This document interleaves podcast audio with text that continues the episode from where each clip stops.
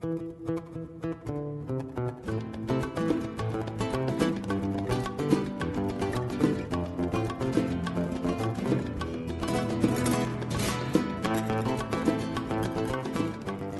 观看供求，微观看取舍。大家好，这里是尬聊财经，我是四品带刀护士。这一期呢，我们开始说阿根廷的历史。比起我们之前聊过的印度啊、阿富汗以及伊朗、伊拉克啊，这个阿根廷的历史啊，根本算不上什么悠久，也谈不上辉煌，因为这里是美洲嘛。阿根廷真正有记载的历史，要从大航海时代之后才开始。可能有的朋友会问啊，阿根廷不是有印第安文明吗？确实是这样，但是啊，美洲的印第安人啊，从来没有形成过一个统一的国家。虽然啊，它出现过繁荣的印加文明、玛雅文明和阿斯特克文明，但是这些文明啊，都与阿根廷这片领土没有什么关系。先说玛雅文明啊，玛雅文明的历史可以追溯到公元前一千多年，但是这个文明的位置呢，并不在南美，而在墨西哥及以南的中美洲地区，包括现在的墨西哥东南、危地马拉、洪都拉斯、萨尔瓦多等地。甚至呢，它这个位置连赤道都没过，属于北半球的文明。纯从距离上来看啊，不考虑跨海的因素，就是阿根廷这边的文明啊，看玛雅文明就相当于澳大利亚人看黄河流域的中华文明，就这么远。那么再说阿斯特克文明，这个文明的历史呢，本身就不算悠久，大概也就是大航海时代之前两百多年建立起来的一个印第安的文明，就相当于中国的明朝。而且这个文明的位置呢，还在北半球，甚至呢比玛雅文明还要靠北，它位于现在的墨西哥中部这个位置。最后来说印加文明，这个文明啊，终于落在南美洲了啊，终于落在了南半球，也终于与现在的阿根廷拉上了一点点关系。这印加文明呢，诞生于十一世纪，也就是中国的北宋差不多这个时候。这个文明的中心呢，是在现在的秘鲁这个位置。随后的几百年的时间里呢，它的疆域逐步扩展到了什么厄瓜多尔啊、哥伦比亚啊、玻利维亚啊、智利啊，以及阿根廷西北部一带。我们看一下地图就知道了啊。这个地图也是放在微信公众号当中了啊。关注微信公众号“四品带刀护士”，回复关键字“阿根廷”或者是“马岛战争”就可以看到了。这个地图上描述的很清楚，黄色的部分就是印加帝国的疆域，实际上呢，跟阿根廷只是小小的擦了个边儿。橘红色的部分呢，就是印加帝国的核心区域。另外呢，从地形上也能看得出来啊，这印加帝国啊，实际上属于一个安第斯山脉以西的文明，而阿根廷呢，绝大部分的疆域呢都是在安第斯山脉以东。而且啊，从时间上来讲，印加帝国啊，把疆域扩展到阿根廷这个时间已经是十五世纪末、十六世纪初了。仅仅几十年以后，甚至呢，可能就是前后脚啊，就是一五二六年，西班牙征服者皮萨罗从巴拿马南下，发现了印加帝国。一五三二年，皮萨罗带领了一百六十八人、一门炮和二十七匹马的军队。这个美洲是没有马的啊，原产没有马的，只有羊驼，俗称 你们都懂的啊，你们都知道的啊。这个皮萨罗呢，凭借着战术和装备上的优势，关键是收买了数十万的印第安盟友，在现在的厄瓜多尔西岸城市瓜亚基尔附近呢，与印加帝国的军队打了一场普拿之战。西班牙人大获全胜，皮萨罗呢还俘虏了印加王。这个皮萨罗啊特别的无耻，他要求印加人交巨额的赎金。这个材料上的原话是，在仓库中堆满巨额的黄金，用这些黄金来赎回印加王。但是最终得到赎金的皮萨罗还是处决了印加王，印加帝国呢也就覆灭了。但是这里要说明一下啊，皮萨罗之所以能够击败比自己人数多得多的印加军队，除了他的装备和战术占优之外，很多资料上都说啊，是因为天花在印加帝国内部广泛传播，造成印加军队严重减员，战斗力不足是这个原因。但是我个人认为啊，这个因素的贡献值也没有那么大。最重要的原因可能还是来自于皮萨罗收买了大量的印第安土著，为他来战争。为什么这么说呢？因为皮萨罗征服印加之后，他其实扶植过一个印加的傀儡国王，这种操作显然也是会用在对印加的战争当中的。那么多说一下这个印加的傀儡国王啊。这哥们儿原来是印加王的一个兄弟，他虽然只是个傀儡啊，但是实际上也是极其憎恨皮萨罗和西班牙人的。后来他利用西班牙殖民者内部的矛盾，重新起兵，建立了新印加王国。虽然只控制了很小的地盘，但也坚持了三十多年，直到一五七二年才被西班牙人彻底的击败。好，说了这么多呢，其实我只想说啊，第一。这一系列的事件都没有发生在现在的阿根廷，真正的印加文明的中心在秘鲁和厄瓜多尔这个区域。而所谓的印加帝国的统治与欧亚文明那些真正的帝国相差的太多了。其实只可以理解为地方的印第安部落对某个强大的政权的臣服而已。第二呢，整个美洲无论是北美还是南美，除了这三大文明之外，大部分印第安人啊都是由无数个分散的各自生活的印第安部落组成的。从严格意义上讲，他们之间的关联性非常的小。至于阿根廷真正的中心潘帕斯草原上的这些印第安部落，更与印加文明是毫无关联。这也就是为什么皮萨罗能够用一百多人的军队覆灭印加文明的关键原因。好，似乎又扯远了，我们回到阿根廷的历史。阿根廷的历史阶段啊，我们简单的可以分为这么几个部分，分别是印第安人时代、西班牙殖民时代、独立运动和内战、二战之前的高速发展期和二战之后的衰落期。那么先来说印第安人时代。在西班牙人还没有来到这片沃土之前呀，阿根廷散落着许多的土著印第安人，包括什么瓜兰人呐、克维兰德人啊、阿拉乌干人，还有凯楚阿人等等。他们是以分散的部落的形态存在的，人口并不是很多。据估计呢，当时其实也只有三十多万人而已，主要分布在西北的山区、东北部的林区、拉普拉塔河流域、潘帕斯草原、巴塔哥尼亚以及火地岛。前面我们说过的，只有西北部山区的印第安部落与印加帝国有交集，其他地区呢都是相对比较隔绝的状态。那么，在阿根廷生活的这些印第安部族，他们到底是什么样的水平呢？实际上，他们比印加文明还要原始，基本上是处于原始公社的这种状态。大部分呢是以狩猎为主，少数部族呢开始向阶级社会过渡。他们种植玉米啊、马铃薯啊、烟草等等作物，使用石头来盖房子。有一些简陋的灌溉系统，以及较为原始的道路和桥梁，在陶器的制造和纺织方面呢，具有一定的水平，但是呢，也仅限于基本的生活。印第安人使用的武器也比较原始，一般就是弓箭呀、戈矛之类的冷兵器。由于金属的锻造能力很低，一般的来说呢，就相当于欧亚文明的青铜器时代，他们并没有掌握铁器的冶炼技术。换句话说啊，从新石器时期的公元前八千年到公元前七千年，美洲出现印第安人开始，一直到十五世纪末，欧洲人造访新大陆，这里的印第安人啊，从政治结构上还处于中国的尧舜禹这个时代，而科技水平呢，大概也就相当于中国的先秦，甚至呢，可能还不如。如此落后和原始，这是印第安人的悲哀吗？我个人觉得呢，不全是。这里有玉米，有土豆。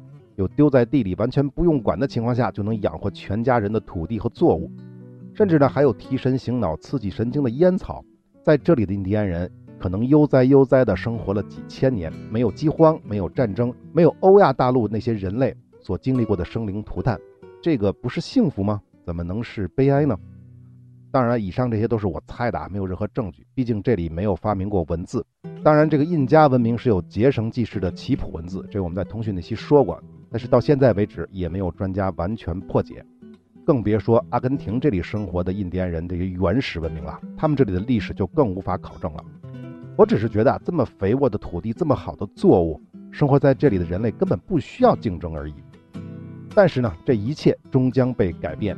一四九二年，被西班牙服务的热那亚人哥伦布发现了美洲，从此这里的宁静将永远不复存在。好，我们下面说西班牙的殖民时代。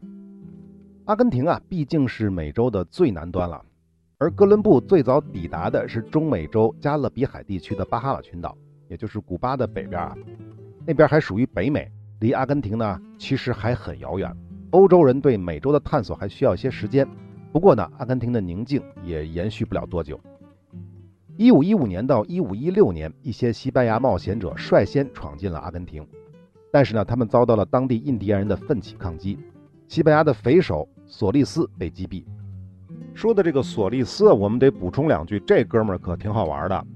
首先呢，拉普拉塔河口最早的名字是用索利斯来命名的，就是索利斯河，或者叫索利斯河口，因为他是第一个发现者嘛。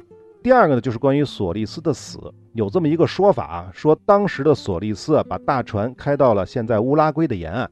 索利斯呢上岸进行探索，结果遇到了查尔鲁阿族的印第安人，在毫无防备的情况下，索利斯呢跟着这些土著进了一片森林，然后呢，然后原文就是六个字，他们把它吃了，你没听错啊，就是把它吃了。印第安人把索利斯给吃了。当然，这个材料是美国人写的一个史料啊，至于是不是真的被吃了呢，我们就不太清楚了。很多人其实是不同意的，因为他们认为拉普拉塔地区这些土著印第安人啊，就不是食人族。而为什么有这个传说呢？因为这个传说是谁告诉大家的呢？肯定是同行的这些西班牙船员啊。而很有可能，这些人就猜啊，说索利斯是被这些西班牙同行者被这些人给弄死的。那原因就是因为他们有各种各样的矛盾呗，比如说这帮人就想回国了，不想继续探险了，或者有什么其他利益上的矛盾等等等等。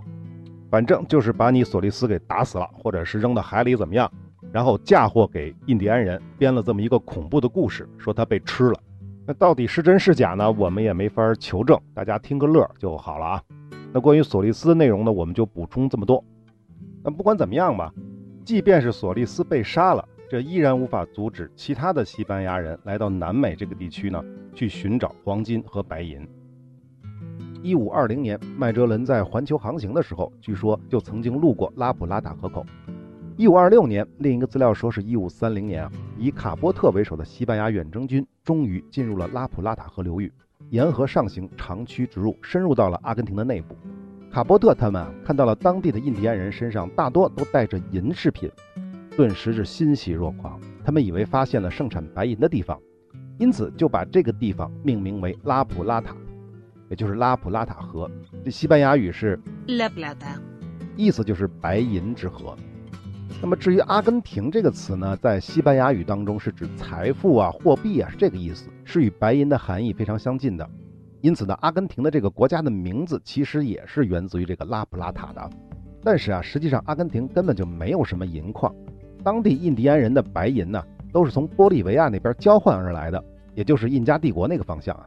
所以呢，当卡波特这些人搞清楚这个事实之后呢，便放弃了对这里的探索。毕竟啊，最早来到新大陆的这波人啊，根本没想过什么殖民，他们想要的只是黄金和白银。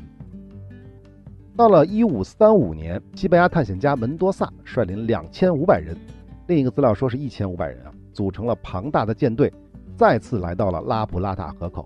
这波西班牙人啊，跟以前就不一样了，他们的队伍当中呢，不仅有男人，还有女人，不仅有士兵，还有神父。他们的船上呢，不仅带着火炮和弹药，也带着马匹、牛、猪和各种农作物的种子和农具。显然，这一次西班牙人是来过日子的。门多萨最后选择了在拉普拉塔河口的南岸建立了布宜诺斯艾利斯城堡，正是在这片领土上建立起了西班牙殖民地。门多萨本人则被西班牙国王任命为这里的总督。据说啊，门多萨登陆布宜诺斯艾斯的时候啊，他觉得这里的空气太好了，便情不自禁地说：“空气多么新鲜的一个地方啊！”而布宜诺斯艾利斯的命名就源自于这句话，西班牙语 Buenos Aires，意思呢就是好空气。那么这里多说一句啊，阿根廷西部有个重要的城市就是以门多萨命名的，后面还会提到这个城市啊。随后的几十年里呢，西班牙人沿着拉普拉塔河流域各个支流逆流而上。建立了一系列的殖民据点和城市，比如1537年建立的亚松森城，这是后来巴拉圭的首都啊。1553年建立了圣地亚哥德尔埃斯特罗城，1561年的门多萨城，1562年的圣胡安城，1565年的图库曼城，1573年的科尔多瓦城和圣菲城，1582年的萨尔塔城，1588年的科连特斯城，1591年的拉里奥哈城。一五九八年的圣路易斯城，并且呢，在一五八零年重建了布宜诺斯艾利斯。其实啊，从时间上来看，西班牙人在阿根廷的殖民动作并不是很麻利。这是为什么呢？因为啊，西班牙王室派舰队殖民阿根廷的本意，并不是要在这里种田养牛，还是为了黄金白银。而一五三二年，皮萨罗带着一百多人就搞定了拥有大量黄金白银的印加帝国。阿根廷这里按理说是入不了西班牙人法眼的。但是1550年，葡萄牙人在巴西登陆了，并且积极的拓展殖民地，这就令西班牙人极为警惕。要知道，我们在几前的节目是说过的，新大陆被发现之后，西班牙和葡萄牙曾经为了争夺殖民地闹得是不可开交。当时的教皇亚历山大六世不得不出面，在1493年拉着两国签了一个协议，在纸面上瓜分了除了欧洲之外的整个世界。协议是这么规定啊，在大西洋中部的亚速尔群岛和福德角以西一百里格的位置，这个经线为准。分界线的以西属于西班牙领土，以东就属于葡萄牙领土。这个里格是什么意思呢？里格就相当于差不多五点六公里啊，一个里格。这种计量单位呢，是以人步行一个小时这个距离这么估算而得的。不过呢，这个时间点啊，哥伦布刚刚发现新大陆，欧洲人还不知道哥伦布到达的是美洲，当然哥伦布自己也不知道啊，他们以为这里就是亚洲。所以这个协议的初衷其实就是亚洲归西班牙，非洲归葡萄牙。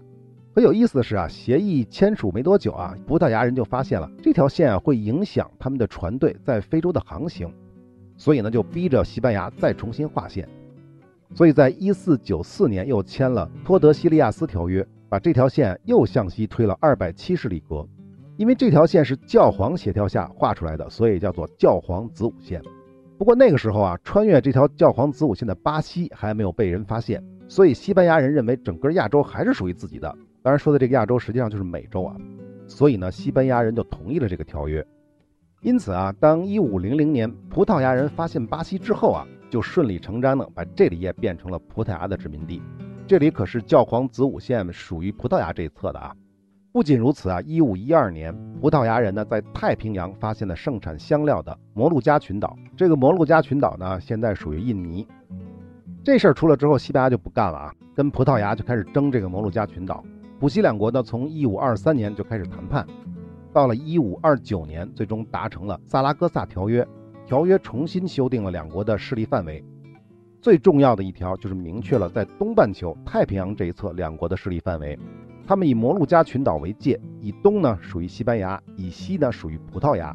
而西班牙呢退出摩鹿加群岛，葡萄牙呢为此赔偿西班牙三十五万个达克特金币。而这条分界线以西的菲律宾，这会儿是被西班牙统治的，继续保持不变就行了。总之啊，巴西成为葡萄牙的殖民地，这本来就不是西班牙的本意。但是呢，他自己签过字，含着泪呢也得承认，而且事实也是如此。两个国家很长时间以内都相对严格的遵守了这份瓜分世界的条约。只不过啊，这个条约只对他们两个国家有效。而像什么荷兰啊、英国、法国这些欧洲的后起之秀，完全不去理会这两国什么的狗屁条约。不过呢，这跟我们眼下要聊的内容就关系不大了，就不多扯了。回过头来，咱们再说西班牙对阿根廷的殖民。要不是葡萄牙人殖民巴西，威胁到了西班牙在美洲的权益，否则的话，不盛产黄金白银的阿根廷，可能要很晚才会遭遇西班牙人的荼毒。但无论如何，西班牙人来到了阿根廷之后。终于还是被这里的自然环境所吸引了。一望无垠的潘帕斯草原，一年四季气候适宜，大部分都是肥沃的黑色土地。在这里啊，无论是养牛羊、养马，还是种植各种农作物，都是极其适合的。西班牙人甚至夸张地说，他们可以从大西洋沿岸一直离到安第斯山脉的门多萨，而不碰到一颗石子。从1573年以后啊，更多的西班牙殖民者就来到了阿根廷定居。十六世纪末，西班牙殖民者在阿根廷形成了两个殖民中心，一个呢是布宜诺斯艾利斯，另一个呢在安第斯山路一带。呃，我查的这个资料上没写啊，我猜就是门多萨。在殖民地的行政组织上啊，采用的是欧洲封建式的采邑委任制，这个制度呢就形成了特权集团的大农场主阶级，成为殖民地真正的直接统治者。一七七六年，西班牙王室在布宜诺斯艾利斯设立了直接受王室统治的拉普拉塔总督辖区。这里要说一下，西班牙在美洲一共设立过四个总督辖区，分别是新西班牙总督辖区、新格林纳达总督辖区、秘鲁总督辖区和拉普拉塔总督辖区。新西班牙总督辖区是一五三五年成立的，就是现在的墨西哥和中美洲，还有就是美国的中西部，什么加利福尼亚、内华达、犹他、科罗拉多啊、亚利桑那、新墨西哥、德克萨斯这些地方都属于新西班牙总督辖区。此外，还监管菲律宾。一五四二年，又设立了秘鲁总督辖区，而这个秘鲁总督辖区呢，是管辖整个南美地区的西班牙殖民地，也相当于是北美是归西班牙总督辖区，南美就归秘鲁总督辖区。哎，这个是秘鲁还是秘鲁啊？应该是念秘鲁啊，无所谓了啊。那么到了一七一八年，西班牙为了更好的控制南美的殖民地，就从秘鲁总督辖区当中划出了一个新格林纳达总督辖区，管辖区域呢就包括今天的哥伦比亚、委内瑞拉和厄瓜多尔这些地方。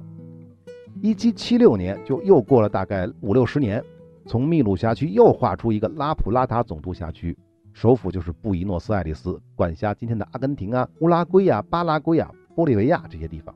从这个各个总督辖区的建立时间的顺序就能看得出来，这西班牙人是有多不待见阿根廷啊！说来说去啊，这还是因为西班牙王室的眼里啊，就只有黄金白银。好，我们下面来说一说阿根廷殖民时期的经济情况。实际上，我说的就是拉普拉塔总督辖区啊，阿根廷只是其中一部分。早期啊，这里的经济发展基本上讲步子迈的不是很大，因为这西班牙王室啊一直执行的是宗主国利益优先的方针，殖民地啊只是他们赚取黄金白银的工具，所以当地的经济发展并不受到任何重视。这个期间的西班牙殖民者呢，在这里主要从事的就是畜牧业，出口牛皮之类的东西呢到英法等国。而且合同都是宗主国西班牙直接跟外国签，在南美这里的人啊，只能听命令执行而已。换句话说，移民到阿根廷的殖民者是不可以单独跟外国人做买卖的，必须通过西班牙政府，相当于贸易垄断。不过实际上，为了赚钱啊，还是有很多外国人不通过西班牙政府，直接跟阿根廷的殖民者做生意，便宜呗。当然，这个就是走私了。而这些走私者当中的主力，就是离此不远的葡萄牙殖民地的巴西商人。实际上就是葡萄牙人啊，当然呢也少不了什么荷兰人、英国人、法国人啊。因此时间久了，这布宜诺斯艾利斯啊就成了美洲大陆的走私贸易的重要港口。毕竟啊，这种对于殖民地人民和走私商都有利的事情，是更多人喜闻乐见的。至于什么西班牙政府嘛，既然不受重视，那必然在大多数情况下也是漠不关心，也不怎么管。总之呢，走私贸易的发展逐渐打破了西班牙政府对拉普拉塔地区的贸易垄断。也使得该地区的经济得到了充分的发展。到了十八世纪末，阿根廷的畜牧业日益发达，带动了其他行业的发展，甚至呢，由于贸易的需要，还产生了造船业在这里。从十八世纪末到十九世纪初，阿根廷的生产力发展的非常快，羊毛业、纺织业、制鞋业啊、酿酒业，都取得了长足的进步。大家注意了吧？羊毛、纺织、制鞋、酿酒，这都跟农产品有关。好，我们再来说一下这里的印第安人问题啊。西班牙人来阿根廷，他不是来旅游的，而是来殖民的。来殖民呢，就要占领原住民的土地，甚至呢还要向他们收税，让他们服徭役。所以这里我们要说一下，当时西班牙人在整个美洲殖民地推行过的一个非常恶心的一个制度，叫米塔制。这个米塔制规定啊。印第安部落除了酋长及其子女，还有那些病残者之外，每年都要向殖民当局提供成年男性居民总数的百分之四到百分之十四，干嘛呢？从事强制性的劳动四个月，长达四个月啊！大家还记得我们讲中国的时候服徭役是多长时间，对吧？正常情况下也就服一个月，这边要服四个月啊！这个劳役的主要工作内容是什么呢？就是开矿啊、铺路修桥啊，或者是在种植园做工啊，劳动强度非常的大。劳动时间更是每天高达十八到二十二个小时，大家可以想想，一共就二十四个小时啊，十八个小时一天只能睡四个小时啊，二十二个小时就跟没睡差不多啊，所以可想而知这个制度是多么的残酷啊！这个制度呢是一四九九年创建的，一五七五年最终形成。由于印第安人非常的反抗，殖民当局呢被迫在一六零一年、一六零九年两次进行了修改，但是这个制度还是一直维持到了一八二零年左右。什么时候呢？就是到了各殖民地独立之后才被废除。所以啊，别老觉得中美洲普遍实行的什么黑人奴隶制有多残酷啊！其实这种米塔制更没人性。大家想一想，起码这黑奴是奴隶主的财产，这奴隶主是不会轻易允许奴隶死亡的。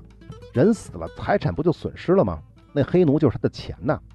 而类似于徭役制度的米塔制，西班牙殖民者完全不用考虑什么财产问题。你们这些印第安人又不是我的财产，死了有什么了不起的？跟我有什么关系？所以他们把征发来的这些印第安人都是往死里用，才会出现刚才说的一天工作十八到二十二个小时。据统计啊，执行米塔制的印第安劳动者死亡率是多高呢？百分之七十到百分之八十。美洲殖民时期，仅在秘鲁就有统计的数据，就有八百多万印第安人死于米塔制。所以啊，西班牙人对印第安人这种非人的政策是必然会引来本来宁静的生活在这里的这些印第安人的不满，就很快爆发了武装斗争。但是呢，这几十万的印第安人，我说的是阿根廷这边的，科技水平都落后的不能再落后了。更关键的是，他们并没有统一的政权啊，都是各自为战。在面对西班牙殖民者抢夺土地、强制劳役这过程当中呢，这些土著啊虽然进行了持续的反抗，但更多的还是遭到了惨无人道的种族屠杀。至于屠杀的结果，我们前面讲阿根廷人种的时候说过了啊，印第安人的男性大部分都被杀死了，而女性啊，是吧？当时在阿根廷传教的马里顿纳主教曾经这样描述过当地的印第安人：他们拼命的反抗，宁愿在斗争中牺牲，也不愿意目击自己的妻女任人凌辱，也不愿终身从事苦役。差不多到了十八世纪，在阿根廷定居的印第安部落基本才被征服。至于那些游牧性质的印第安部落呢，完全被征服要到十九世纪了，甚至呢一直持续到阿根廷独立以后。那么这个是后话了。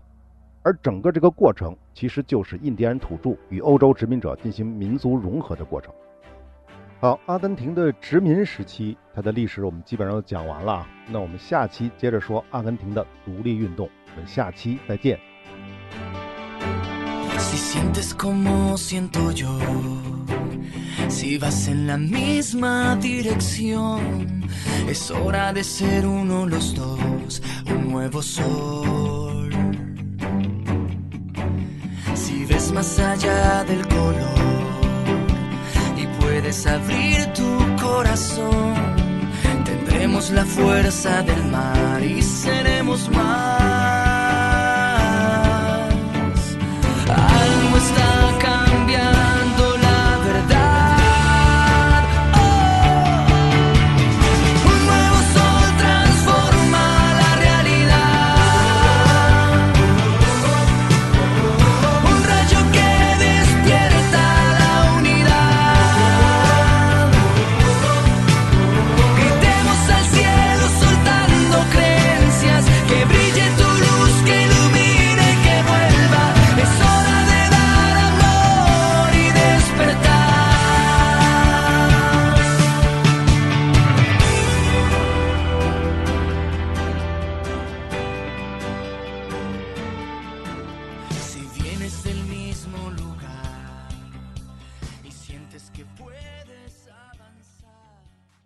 如果连音乐都听完了，那绝对是真爱。顺便关注一下我们的微信公众号“四品带刀护士”，所有的彩蛋和番外都在那里等着您。